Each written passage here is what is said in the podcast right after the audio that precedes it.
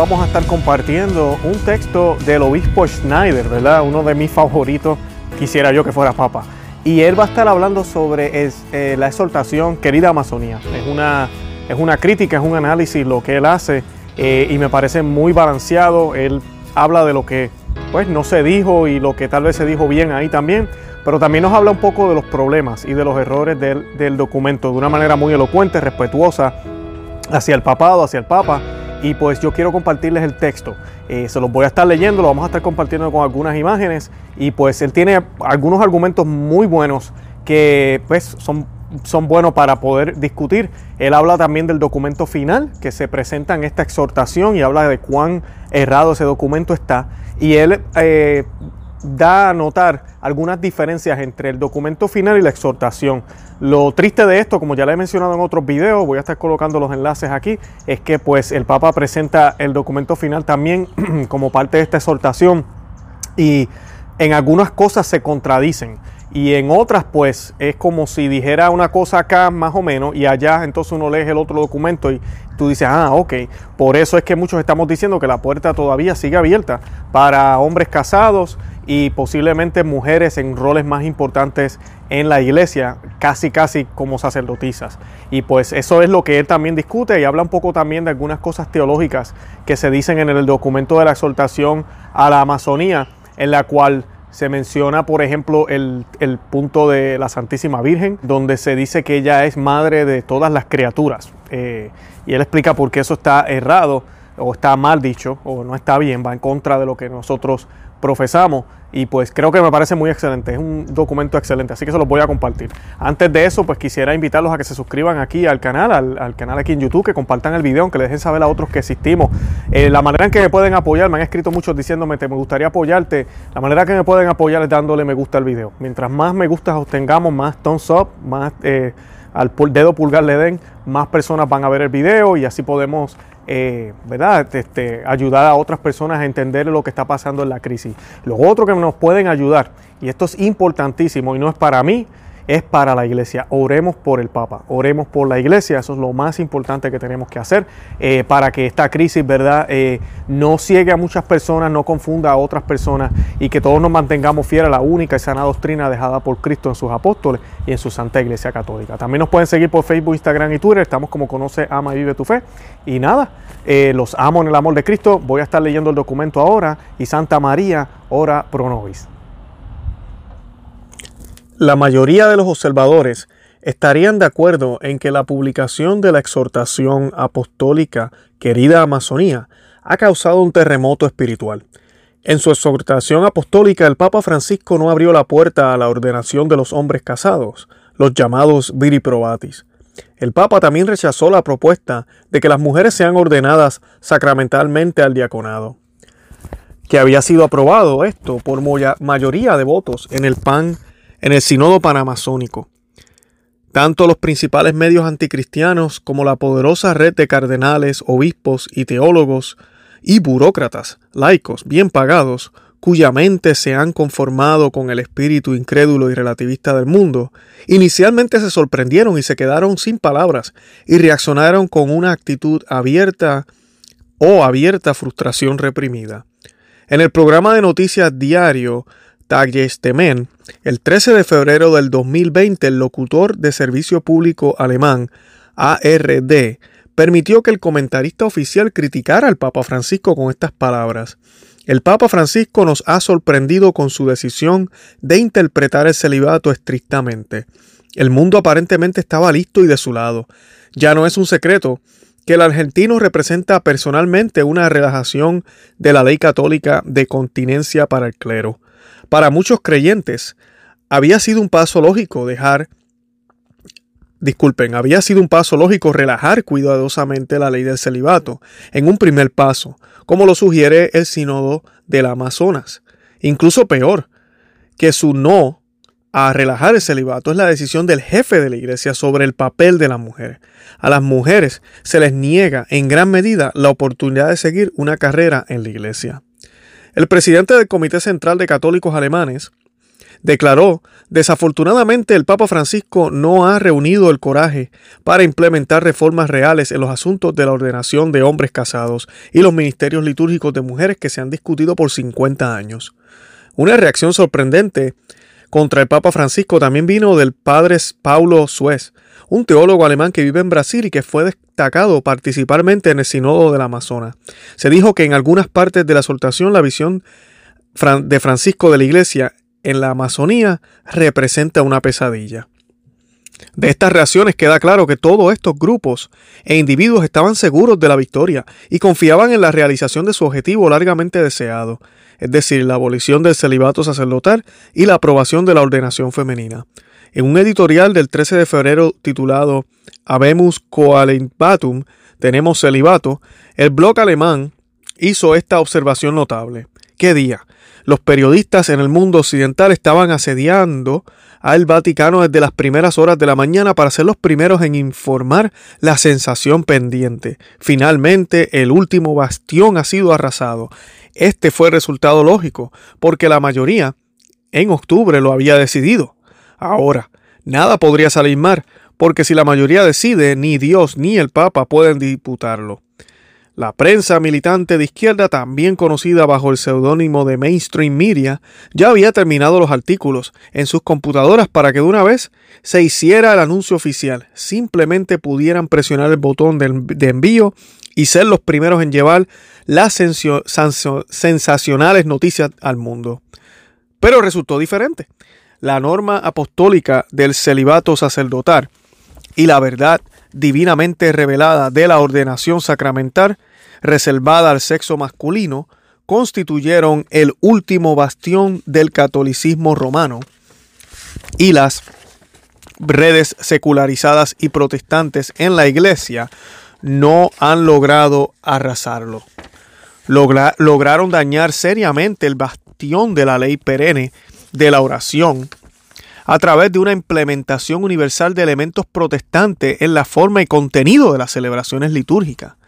En la práctica lograron introducir el divorcio a través de la aprobación papal de las normas locales sobre la admisión de católicos que viven en uniones adúlteras a la Sagrada Comunión. Lograron legitimar la actividad homosexual dentro de la iglesia por el hecho de que los cardenales y los obispos quedaron impunes al apoyar abiertamente los eventos del orgullo gay y los activistas de los llamados grupos LGBT tuvieron éxito en desviar el liderazgo de la Iglesia Católica y concretamente del Papa de la primacía de lo sobrenatural y eterno en la misión de la Iglesia, para dar igual importancia a la misión de cuidar las realidades materiales y temporales como el clima, el medio ambiente o el bioma amazónico, equiparando así lo natural con lo sobrenatural el reino de los cielos con el reino de la tierra, lo profano con lo sagrado, y de este modo sacralizando lo natural y desacralizando lo sobrenatural lograron relativizar la verdad de la fe católica como la única religión verdadera que Dios quería a través de una teoría y práctica relativista del ecumenismo y el diálogo interreligioso. Lograron abolir el primer mandamiento del decálogo a través del acto históricamente sin precedentes de una veneración sectaria en el Vaticano, de una estatua de Pachamama, un símbolo principal de la religión pagana indígena de los pueblos nativos de América del Sur. Lograron relativizar la verdad de la fe católica como la única religión verdadera que Dios quería, a través de una teoría y práctica relativista del ecumenismo y el diálogo interreligioso. Lograron abolir el primer mandamiento del decálogo a través del acto históricamente sin precedentes de una veneración sectaria en el, en el Vaticano un símbolo principal de la religión pagana indígena de los pueblos nativos de América del Sur lograron relativizar la verdad de la fe católica como la única religión verdadera que Dios quería. A través de todas estas teorías prácticas del ecumenismo, lograron abolir el primer mandamiento del decálogo. A la luz de tales ataques dirigidos y bien orquestados contra el depósito de la fe y todo lo que es genuinamente católico, la negativa del Papa Francisco a debilitar o cambiar la ley del celibato sacerdotal y a aprobar una ordenación diaconal femenina sacramental es de importancia histórica y merece reconocimiento y agradecimiento de todos los verdaderos hijos e hijas de la Iglesia.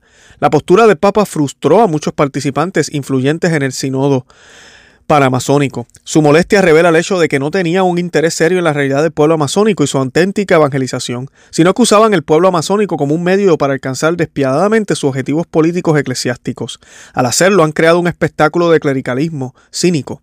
El teólogo Vienes Jean Janier Tuck calificó la postura del Papa Francisco de rechazo provocativo, diciendo: ¿Por qué el esfuerzo considerable de un sínodo de cuatro semanas en Roma si al final todo sigue igual? Después de la liberación de querida Amazonía, al Papa Francisco, el Papa Francisco compartió con un grupo de obispos estadounidenses su frustración por la reacción de su exhortación apostólica. El obispo William Wack de Pensacola, Tallahassee, informó las siguientes palabras del Papa Francisco. Dijo que algunas personas dicen que no es valiente porque no escuchó el Espíritu. Entonces no, no, están enojados con el Espíritu, están enojados conmigo aquí abajo, dijo el Papa Francisco. Para algunas personas, todo se trataba de celibato y no del Amazonas. Dijo el obispo Wack, agregó, se podía ver su consternación, la del Papa Francisco. En su frustración, el clero y los laicos que recibieron sus cargos gracias a la influencia de una nomenclatura eclesiástica de mentalidad mundana, ahora están desesperadamente comprometidos en el control de daños. En sus ilusiones repiten como un mantra frases como la última palabra aún no se ha dicho, esta discusión continuará y de ninguna manera está fuera de la mesa. Sembrando más confusión, el cardenal Christoph Stromon declaró, estas decisiones del sínodo del Amazonas pueden madurar aún más. Las puertas están abiertas, no se volvieron ni se volverán a cerrar. Otros se consuelan con la idea de que el documento final del sínodo es parte del magisterio papal ordinario. Sin embargo, representantes de la Santa Sede rechazaron esta opinión. En la conferencia de prensa donde se presentó querida Amazonía, el cardenal Lorenzo Valdiceri, secretario general del sínodo de los obispos, declaró en claro que el Papa Francisco habla en la exhortación apostólica sobre la presentación, pero no la aprobación del documento final del sínodo. El portavoz del Vaticano, Mateo Bruni, dijo, la exhortación apostólica, querida Amazonía, es el magisterio. El documento final no es magisterio. Con la publicación de Querida Amazonida hemos, hemos, sido testigos de un evento algo similar en circunstancias y reacciones a la publicación de la encíclica Humana Vitae de 1968 de Pablo VI. La postura del Papa Francisco con respecto a la ley de celibato sacerdotal y la ordenación femenina es un alivio para todos los verdaderos católicos, clérigos y fieles laicos por igual. La piedra o la roca de, de Pedro que en el curso del pontificado actual ha estado envuelta casi continuamente en la niebla, se ha convertido al menos por un tiempo en una roca en el oleaje, resistiendo la presión de las olas y ha sido iluminada por un rayo de luz, la divina promesa de Cristo. Al agradecer sinceramente al Papa Francisco por resistir la presión de relajar la ley del celibato sacerdotal y aprobar una ordenación sacramental femenina, también se debe destacar con justicia el hecho de que el texto de Querida Amazonía en su conjunto representa una mejora en comparación con el documento final del Sínodo de del Amazonas. Para citar solo algunos ejemplos, Querida Amazonía habla de conversión interior en el numeral 56, mientras que el documento final tiene capítulos enteros agrupados bajo el título Conversión integral y Conversión ecológica, que hablan incluso de la conversión ecológica de la Iglesia y el planeta en el numeral 61. El tema hogar común se discute ampliamente en el documento final, mientras que solo se menciona una vez en Querida Amazonía en una cita.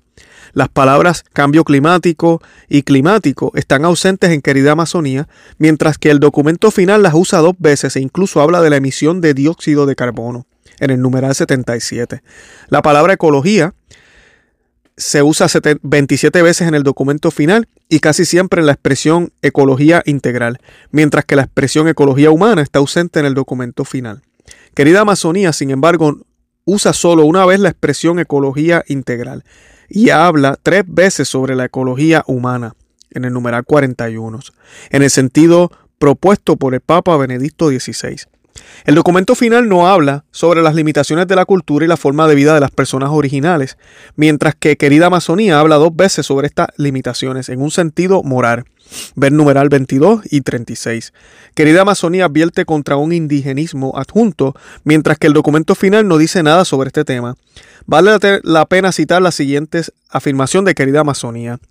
Lejos de mí proponer un indigenismo estático, completamente cerrado histórico que rechazaría cualquier tipo de mezcla o mestizaje. Una cultura puede volverse estéril cuando se vuelve hacia adentro y trata de perpetuar formas de vida obsoletas, al rechazar cualquier intercambio o debate con respecto a la verdad sobre el hombre, numeral 37. El documento final solo habla de transformación social, mientras que querida Amazonía habla más de la transformación espiritual y particularmente de la necesidad de que la cultura sea transformada por la obra del Espíritu Santo. El Espíritu Santo enriquece su cultura con el poder transformador del Evangelio, numeral 68. El documento final evita hablar sobre una actitud crítica necesaria hacia diversas culturas, mientras que querida Amazonía hace esta afirmación acertada. Los desafíos culturales invitan a la Iglesia a mantener una actitud atenta y crítica al tiempo que muestra una atención segura, numeral 67. En el documento final faltan las palabras inmanencia y vacío moral, mientras que querida Amazonía pronuncia esta advertencia realista. Cito, los que nos une es lo que nos permite permanecer en este mundo sin ser tragados por su inmanencia, su vacío espiritual, su egoísmo complaciente, su individualismo consumista y autodestructivo. Numeral 108. Las palabras derechos y derecho se utilizan en el documento final en un sentido predominantemente humanista. El documento habla con insistencia y con un objetivo obviamente ideológico sobre el derecho fundamental a la celebración y al acceso de la Eucaristía, numeral 109. Querida Amazonía no habla del derecho de la Eucaristía. En cambio, habla del derecho del pueblo original a escuchar el Evangelio, numeral 64, un tema sobre el cual el documento final no dice nada.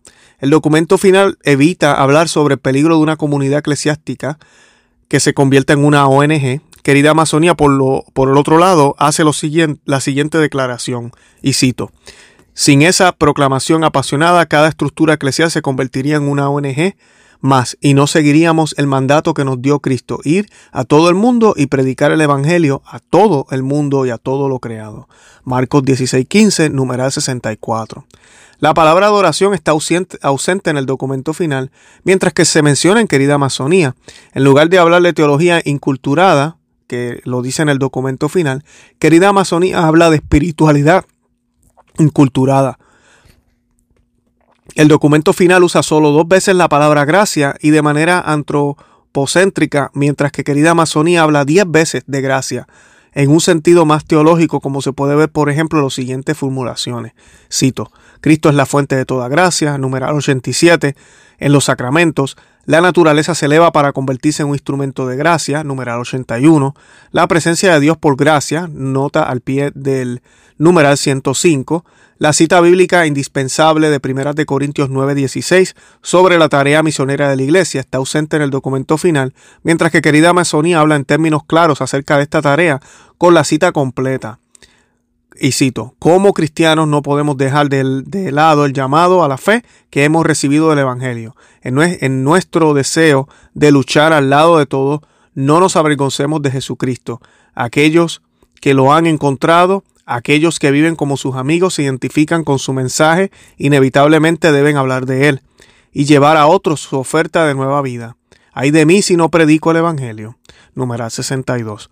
El documento final no habla sobre el sentido auténtico de la tradición de la Iglesia, mientras que querida Amazonía habla de la tradición como la raíz de un árbol en constante crecimiento. Citando la famosa formulación de San Vicente Lerins, afirma que la doctrina cristiana se consolida por años, ampliada por el tiempo, refinada por la edad. Sin embargo, al notar las mejoras realizadas en querida Amazonía, no se puede guardar silencio sobre las lamentables ambigüedades y errores doctrinales que contiene, así como sus peligrosas tendencias ideológicas. Altamente problemático, por ejemplo, ese respaldo implícito de querida Amazonía de una espiritualidad panteísta y pagana cuando habla de la tierra material como un misterio sagrado en el numeral 5, de entrar en comunión con la naturaleza, entramos en comunión con el bosque. Cierro la cita, eso fue el numeral 56. Del bioma amazónico como un lugar teológico, numeral 57. La afirmación de que el río Amazonas es la eterna, la eternidad oculta en el numeral 44 y que solo la poesía con voz humilde podrá salvar este mundo, numeral 46.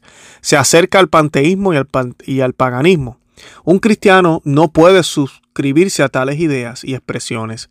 A los judíos y cristianos nunca se les permitió tomar de alguna manera símbolos religiosos indígenas paganos. Dios prohibió a su pueblo elegido que tomara el símbolo indígena del becerro de oro y Baal. Cuando incendiaron al, puerto de Jamia, en, en, el libro de Macabeos, los soldados de Judas de Macabeos consideraron posible tomar los símbolos indígenas de alguna manera, sin necesariamente considerarlos como idolatría, ya que eran solo ofrendas votivas de los templos. Sin embargo, Dios condenó esta toma de símbolos indígenas de alguna manera, y como todos vieron claramente, por esta causa estos soldados fueron asesinados. Toda la comunidad realizó actos de expiación por este pecado.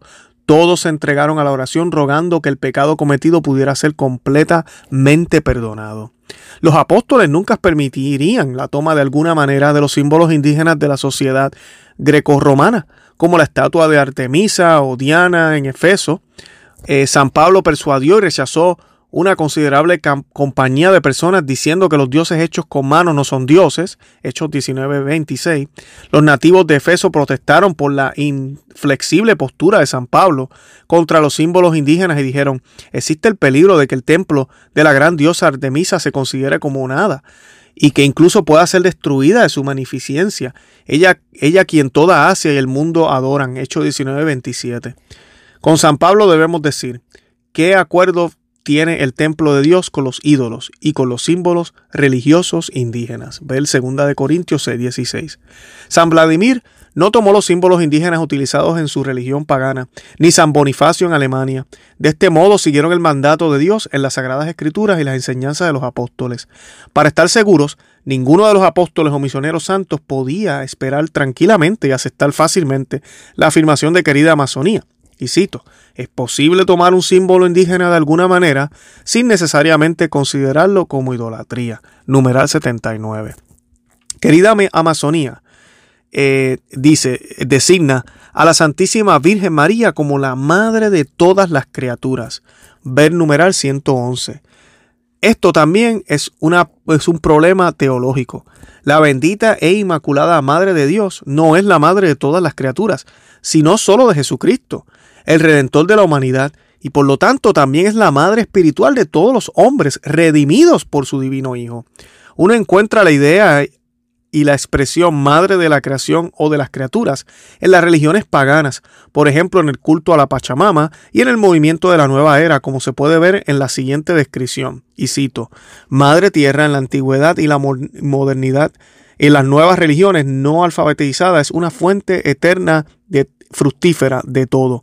Ella es simplemente la madre. No hay nada separado de ella. Todas las cosas provienen de ella, vuelven a ella y son de ella.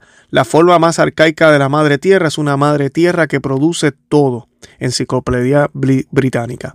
Los himnos vedictos hablan de la Aditi, la diosa primitiva del panteón hindú, como la madre de todas las criaturas. San Anselmo de la Concepción y la terminología correcta diciendo Dios es el Padre del mundo creado y María la Madre del mundo recreado. Dios es el Padre por quien todas las cosas recibieron vida y María la Madre de él, a través de quien todas las cosas recibieron nueva vida, porque Dios engendró al Hijo, a través del cual todas las cosas fueron hechas, y María le dio a luz como el Salvador del mundo. Sin el Hijo de Dios, nada podría existir. Sin el Hijo de María, nada podría ser redimido. María es la reina del cielo y es la reina de la creación, pero no es la madre de todas las criaturas. Una de las principales tendencias erróneas en querida Amazonía es su promoción del naturalismo y leves ecos del panteísmo, de un eh, peleganismo oculto. Tales tendencias pueden detectarse en el análisis y el valor excesivo que pone en el cuidado de las realidades naturales terrenales y temporales. Tal reduccionismo limita la existencia de las criaturas y la humanidad predominantemente al ámbito del orden natural esta tendencia naturalista neopagana es de hecho la enfermedad espiritual que más ha caracterizado y dañado la vida de la Iglesia desde el Concilio Vaticano II. Querida Amazonía se evidencia esta tendencia, aunque en una forma algo mitigada en comparación con el documento final del Sínodo de las Amazonas. La tendencia excesiva a exaltar y promover las realidades temporales y naturales debilita considerablemente el mandato de la Iglesia y dado por, su divino redentor en las siguientes enseñanzas claras de las Sagradas Escrituras. Ve y proclamar que el reino de los cielos está cerca. Mateo 17. En su nombre el arrepentimiento para el perdón de los pecados se predicará a todas las naciones. Lucas 24:47. Buscad primero el reino de Dios y su justicia y todas estas cosas y todo lo demás será, vendrán añadidura. Mateo 6:33. Tú eres de abajo, yo soy de arriba. Eres de este mundo, yo no soy de este mundo. Juan 8:23. No es correcto que dejemos de predicar la palabra de Dios para servir mesas, pero nos dedicaremos a la oración y al ministerio de la palabra. Hechos 6, 2, 4. Si en Cristo solo tenemos esperanza en esta vida, somos de todas las personas más lamentables. Primera de Corintios 15, 15 19. Y la forma actual de este mundo está desapareciendo. Primera de Corintios 7:31. El significado primario auténtico y la predicación del Evangelio de nuestro Señor Jesucristo están siendo distorsionados y desplazados hacia un objetivo mundano. La misión principal de Jesucristo, el Redentor de la humanidad, no era cuidar el bienestar material del planeta o del bioma amazónico, sino salvar almas inmortales para la vida eterna en el cielo. Dios amó tanto al mundo que Él que envió a su único Hijo para que quien crea en Él no perezca, sino que tenga vida eterna. Juan 3:16. Jesucristo no dijo, Dios le dio a su único Hijo a este planeta y a sus muchas partes como el bioma amazónico para que no perezcan sino que tengan una vida natural abundante. Jesús tampoco dijo ve y proclama que el reino de la madre tierra está cerca. El significado primario y auténtico y la predicación del evangelio de nuestro Señor Jesucristo están siendo distorsionados y desplazados hacia un objetivo mundano. La misión principal de Jesucristo, el redentor de la humanidad, no era cuidar el bienestar material del planeta.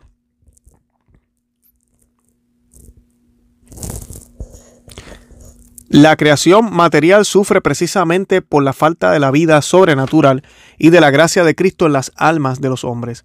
La palabra de Dios nos enseña esto. La creación espera ansiosamente la revelación de los hijos de Dios, porque la creación fue sometida a la futilidad no voluntariamente, sino por el, por el que la sometió con la esperanza de que la creación misma sea liberada de su esclavitud a la corrupción y obtenga la libertad de la gloria de los hijos de Dios porque sabemos que toda la creación ha estado gimiendo en los dolores del parto hasta ahora.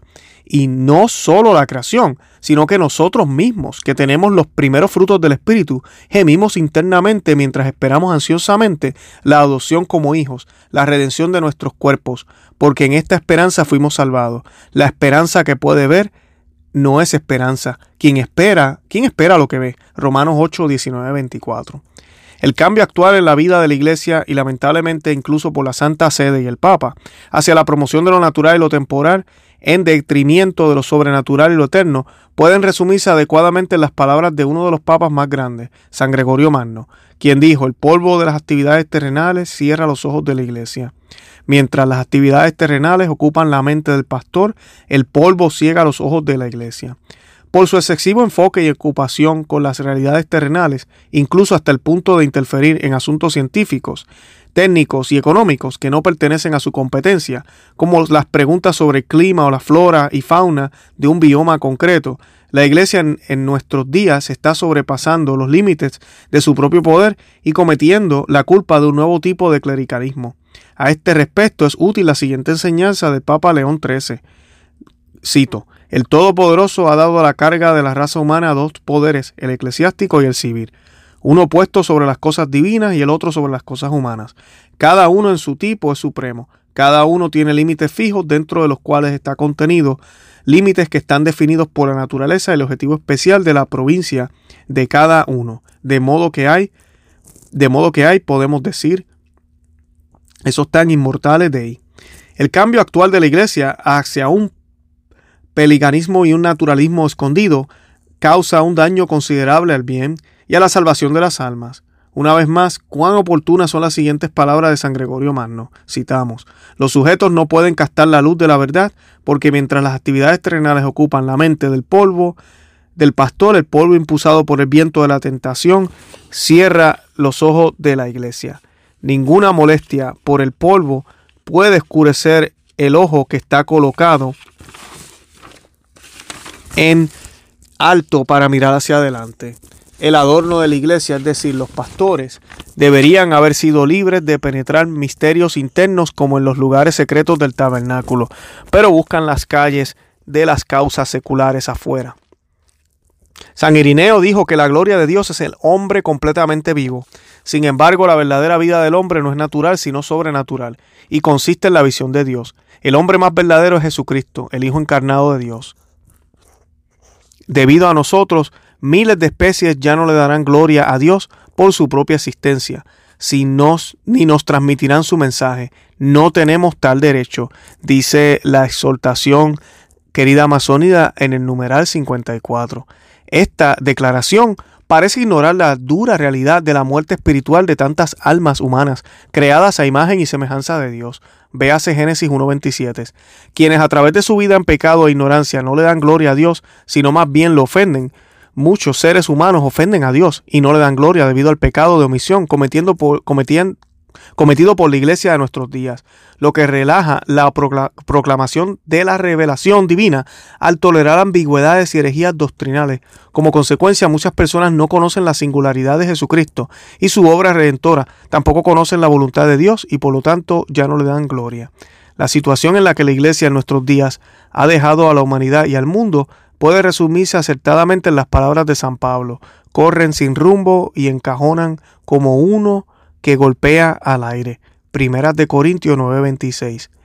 Intercalada con sus muchas expresiones teológicas problemáticas, dudosas y ambiguas, querida Amazonía también contiene valiosas afirmaciones como las siguientes con respecto a los sacerdotes. Este es su gran poder, citamos, este es su gran poder, un poder que solo puede recibirse en el sacramento del orden sagrado. Por esta razón, solo el sacerdote puede decir, este es mi cuerpo. También hay otras palabras que solo él puede hablar te asuelvo en tus pecados, porque el perdón sacramental está al servicio de una celebración digna de la Eucaristía. Estos dos sacramentos se encuentran en el corazón de la identidad exclusiva del sacerdote. Numeral 88. El Señor eligió revelar su poder y su amor a través de dos rostros humanos, el rostro de su divino Hijo hecho hombre y el rostro de una criatura, una mujer, María. Numeral 101. Creemos firmemente en Jesús como el único redentor del mundo, cultivamos una profunda devoción a su madre. Numeral 107. Estamos unidos por la convicción de que no todo termina con esta vida, pero que estamos llamados al banquete celestial. Numeral 109. El Papa Francisco ofrece una visión sobrenatural y piadosa católica al final de Querida Amazonía en oración. Y citamos, Madre, haz nacer a tu Hijo en, en nuestros corazones. Madre, reina en el Amazonas, junto con tu Hijo, numeral 111. Lo que la Iglesia de nuestros días y las autoridades de la Santa Sede en Roma necesitan no es una conversión de las realidades del mundo interior, sino a las realidades sobrenaturales de la gracia de Cristo y su obra redentora.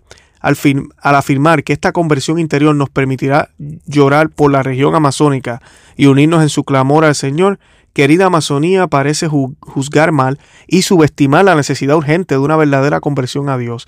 La Iglesia entera y ante todo el Papa no debería llorar por la región amazónica, sino por la muerte espiritual de tantas almas inmortales debido a su rechazo de la revelación divina y la voluntad divina tal como se revela en sus mandamientos y en la ley natural.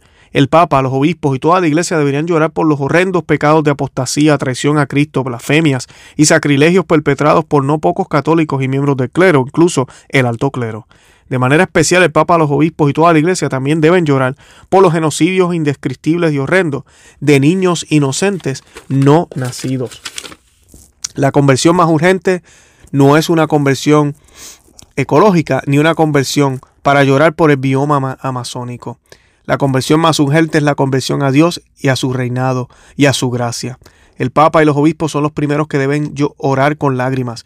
Conviértanos, oh Señor, a ti y seremos convertidos. Renueva nuestros días como antes. El Señor también dice, vuélvete a mí y yo me volveré a ti. Cuán bellas y consoladoras son las palabras del Salmo 84, que en la forma constante de rito romano, el uso más antiguo de rito romano, el sacerdote y los fieles rezan al comienzo de la Santa Misa. Teniendo en cuenta los dramáticos ataques espirituales contra la roca de Pedro, la publicación de Querida Amazonía con la postura del Papa Francisco de defender la norma apostólica del celibato sacerdotal y de la verdad divina de la ordenación sacramental reservada al sexo masculino es, a pesar de sus limitaciones teológicas y errores, un rayo de esperanza en medio de la confusión en curso.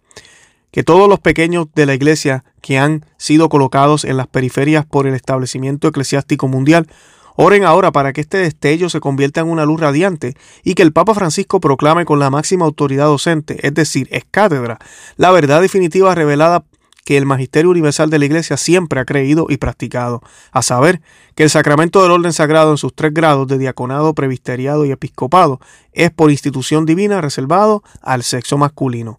Tal luz radiante que brillaba en la roca de Pedro aumentaría aún más si el Papa Francisco publicara una declaración sobre las normas apostólicas del celibato sacerdotal que corresponden a la postura adoptada por todos los pontífices romanos. A pesar de las presiones para relajar la ley del celibato, todos los pontífices romanos siempre se han resistido y se han manifestado firmes. Tal declaración podía ser similar a la hecha por, el, Papa Benedicto, eh, Benedicto XV, en la que dijo, al ser uno de los principales ornamentos del clero católico y la fuente de las más altas virtudes, la ley del celibato debe mantenerse inviolable en su pureza y la Santa Sede nunca lo abolará ni lo mitigará. Eh, constitución al Oculosium Consistorial del 16 de diciembre de 1920. Que todos escuchemos estas oportunas palabras de nuestro Señor que le habló a San Brígida. Citamos, Oh Roma, si conocieras tus días, seguramente llorarías y no te alegrarías. Roma era en la antigüedad como un tapiz teñido de hermosos colores y tejido con hilos nobles. Su suelo estaba teñido de rojo, es decir, en la sangre de los mártires, y tejido, es decir, mezclado con los huesos de los santos.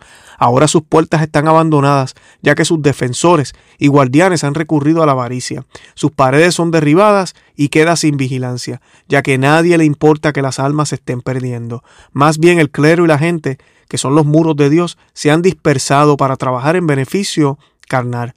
Los vasos sagrados se venden con desprecio en el sentido de que los sacramentos de Dios se administran por favores humanos. Libro de las revelaciones a San Brígida. Y estas son las palabras de Cristo dirigidas al Papa, su vicario en la tierra. Comience a reformar la iglesia que compraré que compré con mi propia sangre, para que pueda ser reformada y devuelta espiritualmente a su estado de santidad pristino. Libro de las revelaciones también. Históricamente la causa, la causa, la raíz de esta causa de la crisis particularmente desastrosa en la iglesia romana siempre ha sido el alejamiento del Papa y la curia romana de la primicia de las tareas sobrenaturales y espirituales a las realidades temporales y terrenales. La actual curia romana está pasando por una gran crisis debido a una nueva participación excesiva en los asuntos temporales y terrenales, hasta tal punto que la Santa Sede se ha convertido, según algunos comentaristas, en una especie de casa hija de las Naciones Unidas. De hecho, la Santa Sede se está utilizando como una herramienta efectiva para la implementación de una ideología naturalista global única a través del Pacto Mundial sobre Educación y de una igualación de todas las religiones a través del fascinante concepto de fraternidad humana. El Señor seguramente intervendrá y purificará a Y al papado como lo hizo tantas veces en el pasado. Podemos tener la esperanza de que las oraciones y los sacrificios y la fidelidad de la fe católica de los pequeños en la iglesia obtendrá la gracia necesaria para que el Papa Francisco realice al menos los dos actos indispensables antes mencionados de su ministerio peregrino, para el mayor honor del sacerdocio de Cristo y la santificación de la jerarquía sagrada, ya que toda reforma verdadera de la iglesia debe comenzar con la cabeza y luego impregnar todo el cuerpo que el Señor conserve al, ramo, al romano pontífice y no lo entrega a la voluntad de sus enemigos. 18 de febrero del 2020, Ataniasio Schneider, obispo auxiliar de Santa María en Astana.